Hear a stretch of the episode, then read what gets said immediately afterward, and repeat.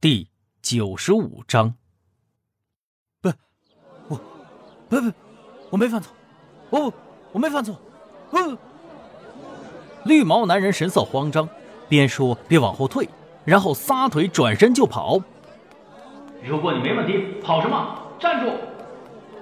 一星把麦克甩给了台上愣住的歌手，飞身跳下舞台，越过栏杆追了出去。站住！再跑我就开枪了！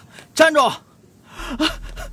我我什么都不知道，我什么都不知道！别追我！别追我！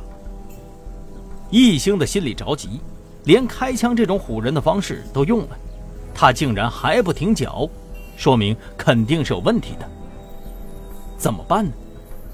就在绿毛男人眼看要跑出水马围挡范围的时候，突然一只强有力的大手从人群之中伸了出来。一拳击中了绿毛男人的胸膛，绿毛男人倒飞了出去，倒在地上，捂着胸口打滚儿。一星赶紧跑到近前，控制了绿毛，然后抬头一看，发现刚才出手的竟然是李明耀。哎，李队，你怎么也来了？呵呵，真是巧了，我是路过来这边办事的。看你追这小子，八成是有嫌疑的吧？对了，以后别乱喊开枪，这大闹市区的，注意影响。哎是，我以后会注意的。一星笑了一下，接着说道：“哎，如果不出意外的话，案情突破口就是他了。哎，你刚才下手那么狠，不会把他肋骨给打折了吧？”李明耀咧嘴笑了一下。俯身下去，狠狠掐了绿毛男人大腿根儿一下，后者疼得立即捂住大腿，虽然不敢言语，但是眼睛里头都是愤怒。一星知道，他心里头肯定在问候他们俩的母亲了。不过，既然他能捂住腿，那就说明胸口是没受伤的。行了，起来吧，有什么事儿，去局里面好好交代。你、你们、你们真的是警察吗？真的是警察吗？绿毛男人警惕的问道。哼，怎么着还不相信呢？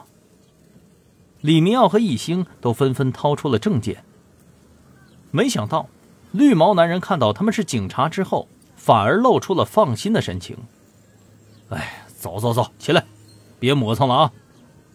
李明耀说着，就拽这个男人起来。别别别别！我说我说我什么都可以说，我什么都可以告诉你们。只是别别把我抓进去行吗？我我我刚才跑不是因为害怕警察，有人杀我，有人要追杀我，我怕被人追杀。一星伸出手拦住了李明耀，让他等一下。哎，一星，你可别被他忽悠了。审讯要在指定场所才有法律效力的，不能在这里问他。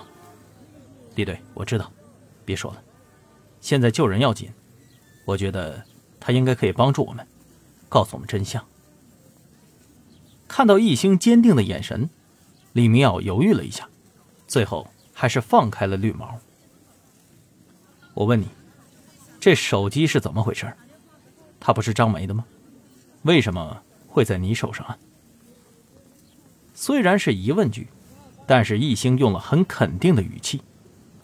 男人知道自己抵赖不过去了，开口说道：“哎，这这这这这手机，它它它它它不是我的，它是我哥给我的。我手机丢了，他说拿这个给我用。”听男人的语气，不像是在撒谎。一星想了想，又问道：“拿手机给我，或者进局子里头慢慢聊，你选一个吧。”这这这这，我啊我。男人很为难，他的眼神飘忽不定。过了一会儿，才最终决定把手机交给了易星，把密码锁去掉。易星看着他解了锁，才接过了手机，翻找起来。通讯录里面有十几个未接来电，和一条只显示号码。没备注名字的陌生短信。很快，一个名字叫做兵哥的人映入易星的眼帘。而更令他匪夷所思的是，这里面还有一个叫做张梅的人，在今天早上也打过电话。不对呀，这个手机的号码不就是张梅的吗？一星警惕的看了男人一眼，这个男人有问题，要么就是家政中心的老板有问题，再或者是张梅和胡梅珍一起在骗他。李队，他有问题，带走吧。哎，哎，警察同志，不不不不，你刚才可不是这么说的，我是无辜的，你不。你不能带走我！不，你刚才不是这么说的。在绿毛男人的呼喊声中，李明耀把他带上车拉走了。现场只剩下了一星拿着手机还在研究。十几个未接来电，有一半都是斌哥打来的，剩下的是张梅打来的。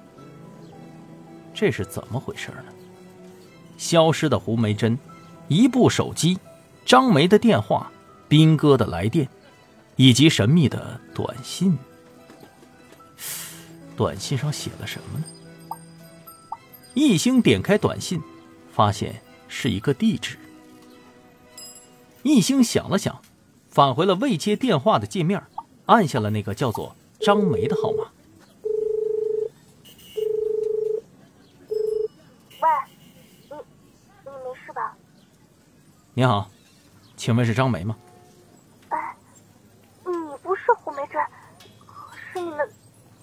好的。一星不知道电话那头的女人是怎么了，话说的不清不楚。